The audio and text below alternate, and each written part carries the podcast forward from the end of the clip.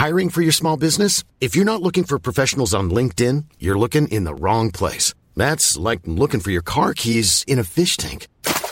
LinkedIn helps you hire professionals you can't find anywhere else, even those who aren't actively searching for a new job but might be open to the perfect role. In a given month, over 70% of LinkedIn users don't even visit other leading job sites. So start looking in the right place. With LinkedIn, you can hire professionals like a professional. Post your free job on linkedin.com slash people today. No me puedo imaginar cuando no existía esto llamado YouTube.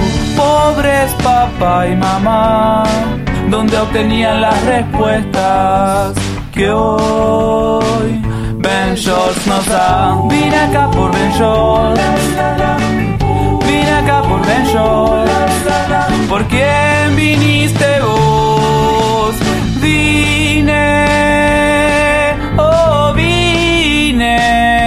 acá por Ben Shorts. Hola, soy Héctor de la Hoya del canal Ventures y este es mi primer podcast. Estoy muy emocionado, aún no sé cómo se va a llamar esta cosa, no sé cómo se va a ver, pero sé que hay gente esperándolo. Ya he hecho un par de podcasts, eh, hice el de Dementes, hice el de Roberto Martínez y he tenido poca práctica, pero he escuchado también muchos podcasts. Y creo que la mejor manera de hacer esto va a ser no casarnos con un formato.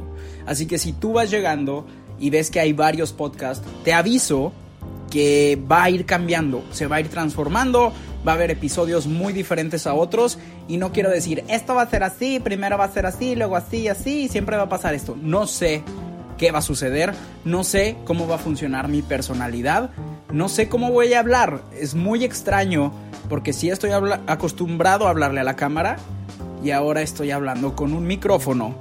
Eh, solo pido que seas feliz, abras tu mente y no dudes en contactarme para comentarios por Twitter o por Instagram. Obviamente si estás escuchando esto, yo voy a ser el más feliz si lo compartes por historias. Si te sirve, aunque sea un pedacito de algo, de un video, de un tweet, eh, de este podcast, de una foto en Instagram, lo que sea que te haya ayudado, lo mejor que puedes hacer es compartirlo. Así que por favor no dudes en compartirlo. Creo que así es como se logra un cambio. Y eso es algo que digo siempre en mis conferencias. A veces creemos que no tenemos poder. A veces vemos tantas malas noticias o estamos rodeados de tanta gente negativa que se nos olvida nuestro poder. A veces nos quedamos con que solo tenemos un celular o solo tenemos una computadora, solo somos una persona, pero así no funciona la cosa.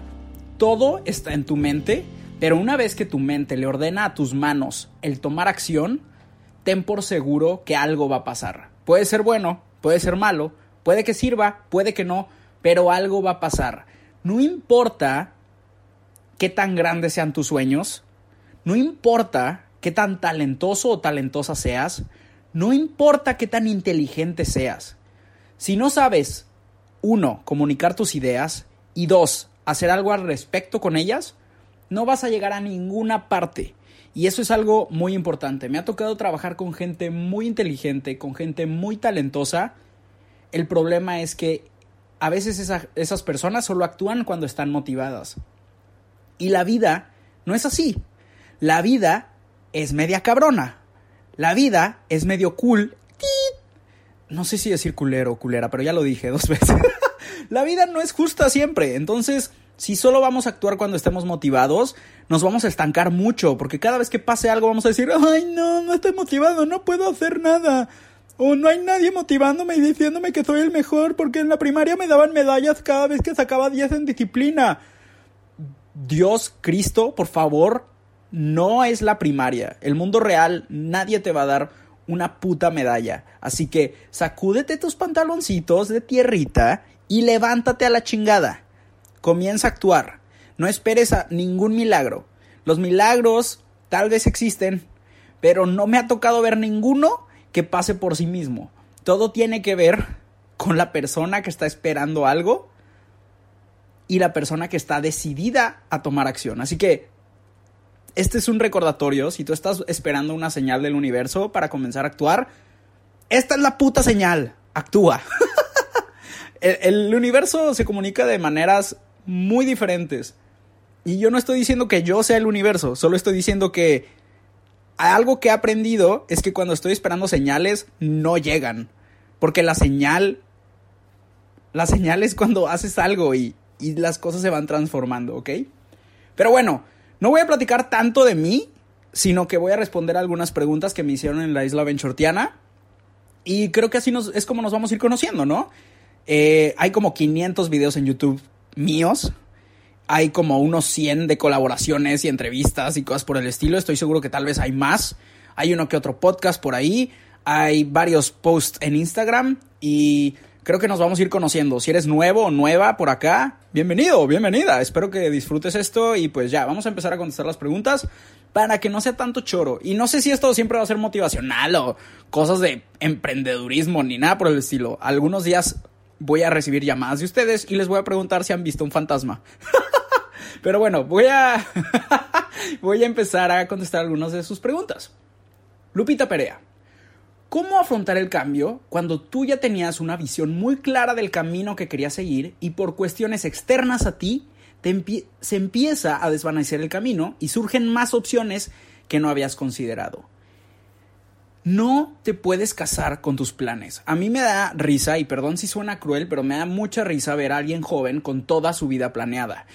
Alguien que sabe cómo van a ser sus próximos 15 años está destinado o destinada a ser triste te vas a, te vas a un chingo durante 15 años. Tú ya sabes cómo va a ser. Es como, es como decir, es como ir al cine, ¿ok? Vas al cine y tú en tu mente ya tienes toda la pinche película. Tú la escribiste en tu mente. Pero tú no hiciste la película. Tú no diriges la película. Porque depende de muchas personas. Entonces, no hagas planes a largo plazo. Sí vale la pena que trabajes para ir construyendo ese camino. Pero si solo está en tu mente el camino, si, en el camino no hay trabajo, si en el camino no hay contactos, si en el camino no hay dinero, seamos realistas, lo más seguro es que te decepciones, porque al final solo es tu imaginación contra el mundo. Así que no te, no te traumes con tus planes, aprende a fluir. La siguiente pregunta es de Miguel Escarcega. ¿Cuál crees que es la base para poder empezar con una empresa o negocio que tenga buen rendimiento? Además, que se pueda mantener a largo plazo. Uy, mi hijo, si supiera eso no andaría aquí contestando sus preguntas. No, no es cierto. Eh, creo que la base para poder empezar con una empresa es la persona que la va a crear. Tú eres la base de todo lo que crees. Entonces tienes que estar en paz con tu decisión tienes que saber por cuánto tiempo se va a mantener, tienes que tener paciencia porque las cosas tardan y algo en lo que yo la he regado mucho en el pasado es que hago las cosas con prisa. Entonces mi recomendación es que no construyas la base de las cosas con prisa. Cuando me he dedicado y me he sentado a construir algo bien, y no me refiero a despacio, sino bien hecho, algunas cosas pueden ser bien hechas de manera rápida, pero tienes que dedicarle su tiempo a cada cosa. Cuando le dedicas tiempo y de verdad sabes a quién le vas a vender, porque también eso pasa muchas veces. Si estás creando un producto que a ti te mama, pero no sabes a quién chingado le puede gustar, entonces estamos algo perdidos. Entonces no, no hay que enamorarse de lo que has creado solo basándote en tu opinión.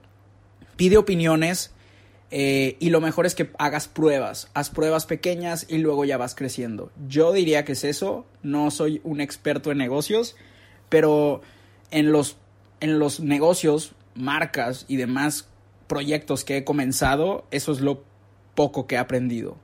Creo que todavía me falta mucho por aprender y obviamente me gustaría seguir conociendo gente que me deje más conocimiento, pero he tenido éxito en un par de cosas y he tenido poco éxito en muchos pares de cosas.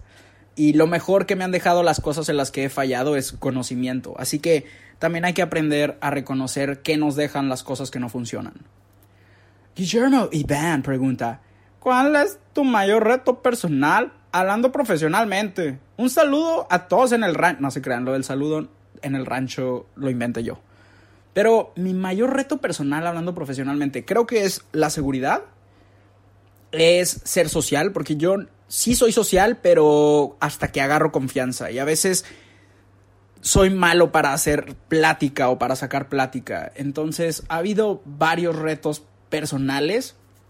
Sobre todo el que, bueno, llevo 12 años haciendo videos en YouTube, pero al principio nadie sabía todo lo que iba a pasar. Nadie sabía que se iba a volver un trabajo. Nadie sabía que eran las bases de una industria. Entonces, todo ese camino, quienes empezamos hace tiempo, lo hemos ido descubriendo y van llegando nuevas personas. Y creo que entre las, las personas, entre los creadores de contenido que tenemos mucho tiempo creando contenido, hay dos tipos de personas. Quienes dicen, las cosas ya no están como antes. Maldito algoritmo, maldito público, solo quiere ver bla, bla, bla. Y la gente que dice, güey, tal vez es hora de cambiar las cosas. Y yo me considero el segundo tipo de persona, porque ya van varias veces que me pasa que yo creo que estoy haciendo lo correcto y no. Hay que fijarse en gráficas, hay que fijarse en comentarios, hay que fijarse en todas partes. Hay que tratar de aprender lo más posible y saber de qué cosas de las que aprendiste aplican para ti, porque todos somos diferentes.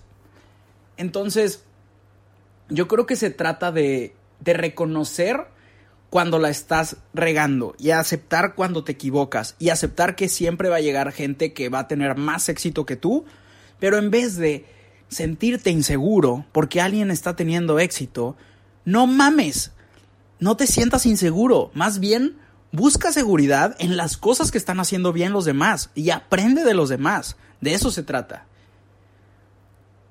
Otra la siguiente pregunta es, en algún viaje, ya con experiencia, te pasó un imprevisto que te hizo sentir miedo. De que, damn, ¿ya valió? Esa es la primera pregunta. Ok, eh, la primera pregunta que me dejaste, una respuesta es, cuando sentí que ya valió fueron dos veces. Son las dos que se me vienen a la mente. La primera fue en Hong Kong, que algunos que me siguen en YouTube ya sabrán que me quedé en una montaña sin dinero lo resolví hablando con unas italianas que iban a comprar algo y yo les dije, wow, wow, wow, espera, antes de que lo compres, yo lo pago con mi tarjeta y tú dame el efectivo. Y así fue como conseguí dinero porque estaba a horas de la ciudad, en un lugar lluvioso, en una montaña, con vacas, y no tenía ni puta idea de cómo iba a regresar a la, a la civilización. Entonces, así fue como lo resolví, así fue como lo resolví, pero sí tuve mucho miedo porque muchas de las personas que me encontré en Hong Kong eran muy frías y había un servicio no tan cálido como, como en otros países donde la gente pues te va a ayudar y luego ya ven cómo les pagas, ¿no? Eso puede suceder en algunas partes, no en todas, y les recomiendo que no les pase esto porque nunca sabes cuándo sí vas a encontrar a alguien en quien puedas confiar y te pueda ayudar. Pero sí, esa vez sí me asusté bastante. Eh, y también esto fue, esto yo me lo busqué y todo salió bien y es una de las cosas que más he disfrutado, pero sí me dio miedo. Ya antes de meterme a nadar con cocodrilos en Sudáfrica.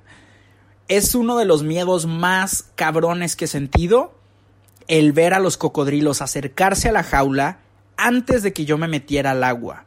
Que el agua estuviera color café, que los cocodrilos se vieran hambrientos y estuvieran abriendo la boca. Me daba mucho miedo meter la primera pierna y eh, neta fue demasiada adrenalina. O sea, metías la cabeza al agua, no se veía nada más que un cocodrilo. Y había como ocho cocodrilos. Entonces, ese yo creo que es el miedo más real que he sentido. El de, güey, hay ocho cocodrilos rodeándome. Y no sé, o sea, ahorita de solo platicarlo siento ese temor, pero al, al mismo tiempo emoción, porque no sé si era un sueño mío, pero es una de las cosas que siento que debía haber hecho. O sea, no digo que vine a la Tierra para... no digo que vine a la Tierra a nadar con bestias carnívoras, pero de verdad fue demasiado divertido. O sea, cuando vas en una montaña rusa y gritas como pendejo, así grité yo mientras me tiraban mordidas los cocodrilos. Eso fue increíble. O sea, me reía, gritaba, tenía ganas de llorar y estaba ahí flotando en un país muy lejano rodeado de cocodrilos no mames. Eh, la siguiente pregunta es, ¿cuál fue el lugar más peligroso que sentiste eh, cuando, visita, cuando lo visitaste? Pues la verdad es que no, no me gusta visitar lugares que yo sé que son peligrosos, pero yo sentía peligro cuando recién llegué a Corea del Sur antes de que hicieran las paces Corea del Sur y Corea del Norte, hubo la crisis de los misiles, ¿no? Entonces, cuando todo parecía estar normal y ya tenía mi boleto, empieza la crisis. Aterrizo en Corea del Sur y veo todos estos tweets de ya va a valer queso porque Corea del Norte estaba amenazando con pues tirar misiles a Corea del Sur. Y yo estaba en Corea del Sur. Y yo, oh, por Dios. Y creo que ahí fue cuando más me he friqueado y la verdad tomé acción inmediatamente. Y días antes de eso compré otros vuelos para irnos de Corea del Sur. Y casi no estuvimos en Corea del Sur. Quiero re regresar definitivamente y sobre todo ahora que hay paz con mucha más tranquilidad. ¿Has tenido alguna clase de discriminación en algún país? Ah, discriminación. No, pero sí he escuchado comentarios. Por creo que donde más he escuchado comentarios hacia los mexicanos es en Australia. Y. Pero uno venía desde la ignorancia y otro no. Entonces, no sé, pues tal vez la gente se informa de ciertas cosas y de ciertas cosas no. No me gusta ofenderme solo porque sí. Eh, pero no, no, no he sentido en ningún lugar real discriminación. A veces sí he notado, por ejemplo, cuando estoy de viaje y hay personas latinas alrededor y no saben que yo hablo español, sí me ha tocado que alguien que habla español dice algo mierda y no saben que yo también hablo español. Nunca la he hecho de pedo ni nada, pero eso sí me ha pasado. Y yo también lo he hecho algunas veces antes, eh, hace años, pero cuando estudié en Estados Unidos, pues sí, los que hablábamos español era como, güey, me caga ese pendejo, porque pues, sabíamos que no hablaba español. Lo cual ya no disfruto porque ahora todo mundo habla todos los idiomas. Entonces, también, ¿para qué traer esas, esas malas vibras, no? Para ti, la peor aerolínea que hay. He escuchado de una aerolínea española muchas cosas malas, ustedes no me dejarán mentir, pero no, no estoy seguro del nombre, así que no quiero decir mentiras. Y en México yo no he tenido las mejores experiencias con dos. Mm, ustedes ya saben cuáles son. Una es moradita. y la otra es como la, en la que no te dan ni asiento. Con esas dos no he tenido muy buenas experiencias. Eh, pero tampoco quiero decir que nunca voy a volar con ellas porque pues, luego hay vuelos que solo puedes volar con cierta aerolínea, ¿no? Pero para mí en esas dos he tenido malas experiencias. Siguiente pregunta. Este dato hizo un chingo de preguntas, ¿eh? Muchas gracias, güey. Muchas gracias por hacer tantas preguntas y la verdad es que todas estuvieron muy, muy buenas. Por cierto, todas estas preguntas que contesté las hizo Gilberto Torres y te mando un saludo, dude. Laura Vanessa Duarte Balbastro pregunta, ¿piensas que es verdad que si te rodeas de personas positivas, tú tienes más motivación? Ok, puede que sí te motives, pero luego no sé si les ha pasado, pero sí me ha tocado conocer gente extremadamente positiva, pero al mismo tiempo extremadamente pendeja. Yo creo que hay que tener un balance entre nuestras amistades, gente que te deja volar, gente que te impulsa a volar y gente que te pone los pies en la tierra. Y hay que tener un poquito de todo, pero es muy diferente a alguien que te pone los pies en la tierra a alguien que te quiere hundir. Entonces no hay que confundirnos, hay que tener buen criterio y es difícil, a veces aprendes por las malas en quien no puedes confiar. Pero no creo que alguien que sea como súper, súper, súper, súper positivo siempre vaya a acertar. Sí se vale ser positivo, pero creo que también hay que saber reconocer cuando estamos mal, porque luego hay gente que cruza una línea en la que ya estás siendo pendejo.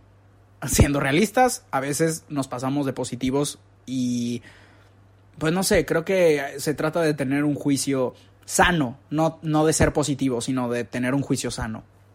¿Qué te inspira? Uh, ok, lo que más me inspira es encontrarme a ustedes en la calle y que me digan, por ti o por un video viajé a este lugar, o por ti o por un video me fui a estudiar a este país. Ese tipo de cosas a mí me mueve, o sea, siento que tengo un propósito en la vida cuando me hacen esos comentarios y me hacen muy feliz. Camila C. Carrasco. Bueno, regresando a la pregunta pasada, me inspiran muchas cosas, pero eso fue lo que se me vino a la mente. ¿Cómo saber si eres una persona tóxica? Yo creo que todos podemos ser personas tóxicas, ¿no? O sea, creo que yo he sido una persona que en algunos momentos y en algunas situaciones puede llegar a ser de la chingada, pero casi siempre me doy cuenta y trato de darme cuenta antes de ser de la chingada y solo pensar de que... ¿Sabes? Como libera tus demonios antes de que tomen acción. Pero luego también no hay que taparnos los ojitos, o sea, no hay que ser cabrones. A mí me toca darme cuenta cuando yo estoy teniendo problemas con gente en mi vida personal, con gente en mi trabajo y con gente que ni conozco. Cuando siento que todo anda mal con todos, ahí es cuando digo, ok, hay que parar y decir y, y pensar qué está pasando conmigo. Porque si no puede ser que todo el planeta esté en contra de mí, más bien soy yo que siento que yo estoy contra todo el planeta. Entonces hay que detenernos a pensar cuando pase eso. Me ha tocado conocer personas que nunca se dan cuenta y que creen que todo el tiempo todo el mundo está en contra de ellos y esas personas están destinadas a sufrir por no darse cuenta de que el mundo no está en contra de ellos. Simplemente quieres ir en contra de la corriente, pero al mismo tiempo quieres que las personas que van en contra de la corriente, digo más bien, quieres ir en contra de la corriente, pero quieres que la gente que va en la corriente te ame y te acepte justo como eres. Entonces está cabrón. O vas en contra de la corriente y te despides de la aprobación de todo el mundo. O vas con la corriente y pues vas a tener un poco más de aplausos. Pero no se puede tener todo en este mundo. Tienes que aceptar que algunas veces nadie va a ver tus logros. Nadie va a aplaudirte.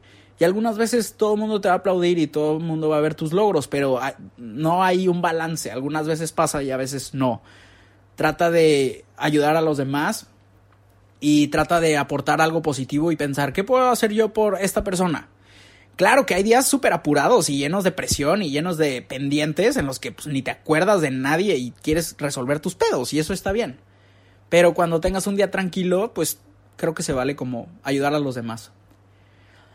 Maritza Ibarra Damadena nos pregunta, ¿alguna vez leí que lo mejor que puedes hacer para tu vida laboral es dedicarte no a lo que siempre quisiste, sino a lo que eres bueno?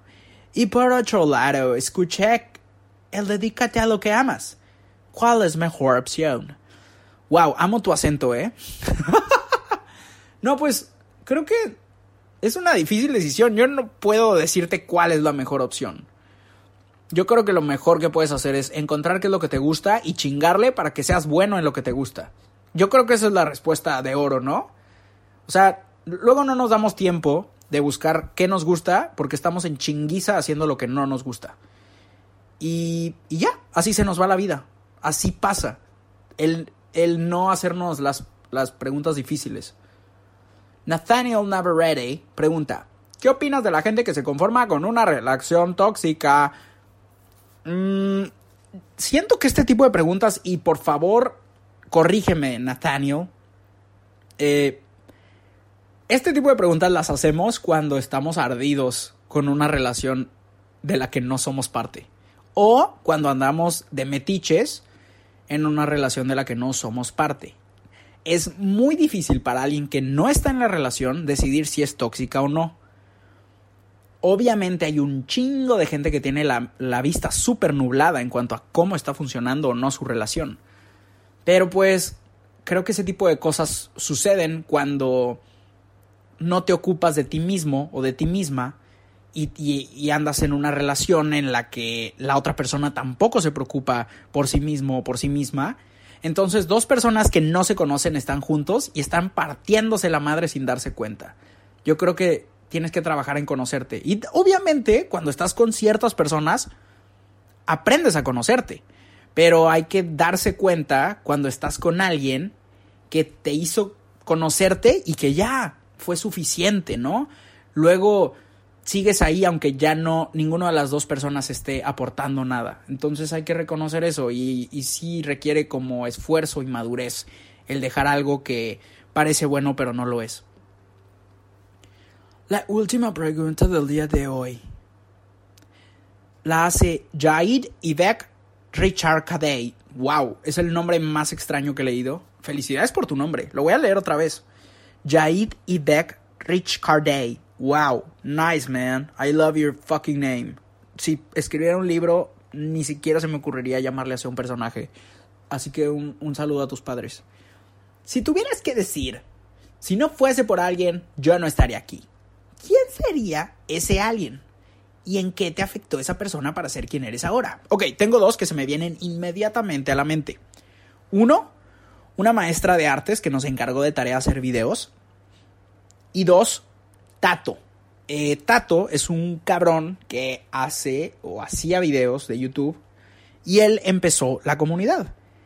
Eh, y este güey fue el que ayudó para que hubiera un programa de partners en YouTube. Y a mí me tocó ser de los primeritos partners o socios de YouTube. Entonces yo creo que en el sentido profesional, eh, yo creo que Tato sí ha afectado, sí afectó mi vida en ese momento que decidió proponerme para que para que fuera partner de YouTube.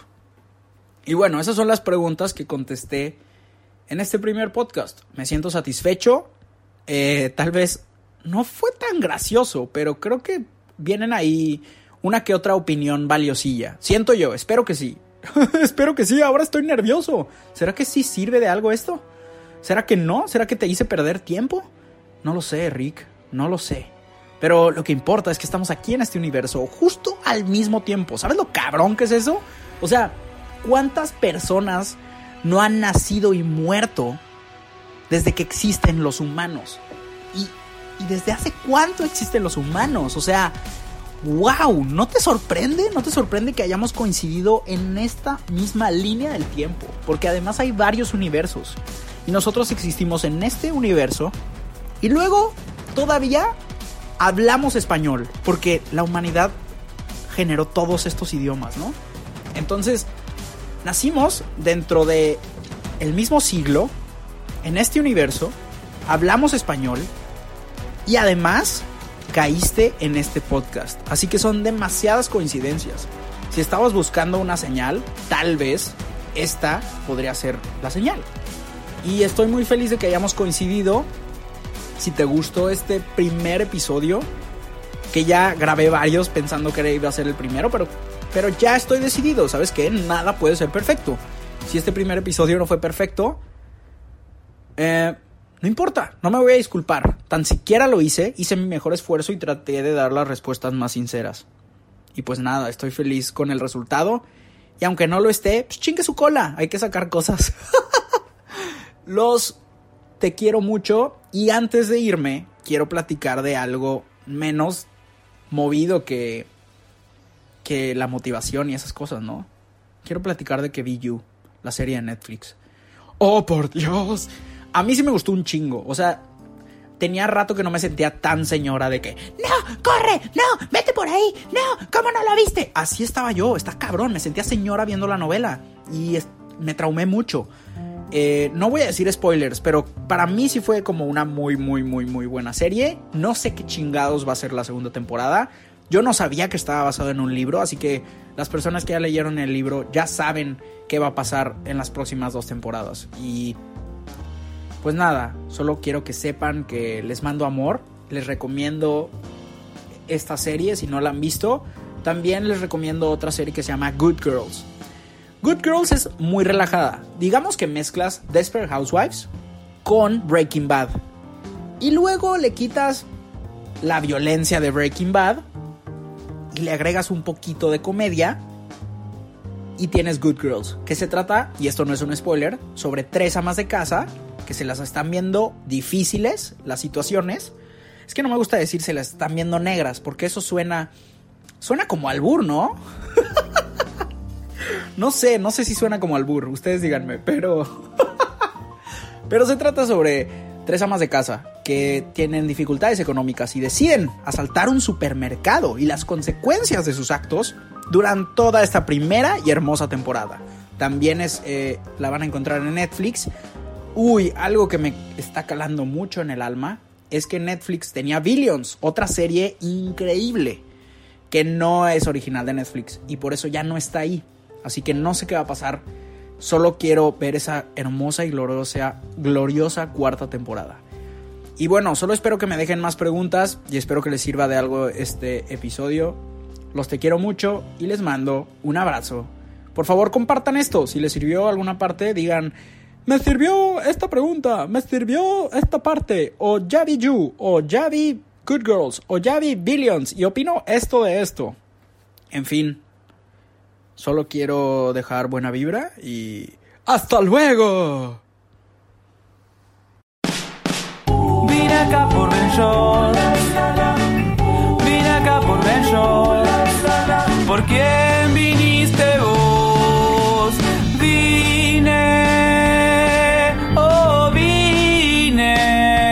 acá por Ben Shorts.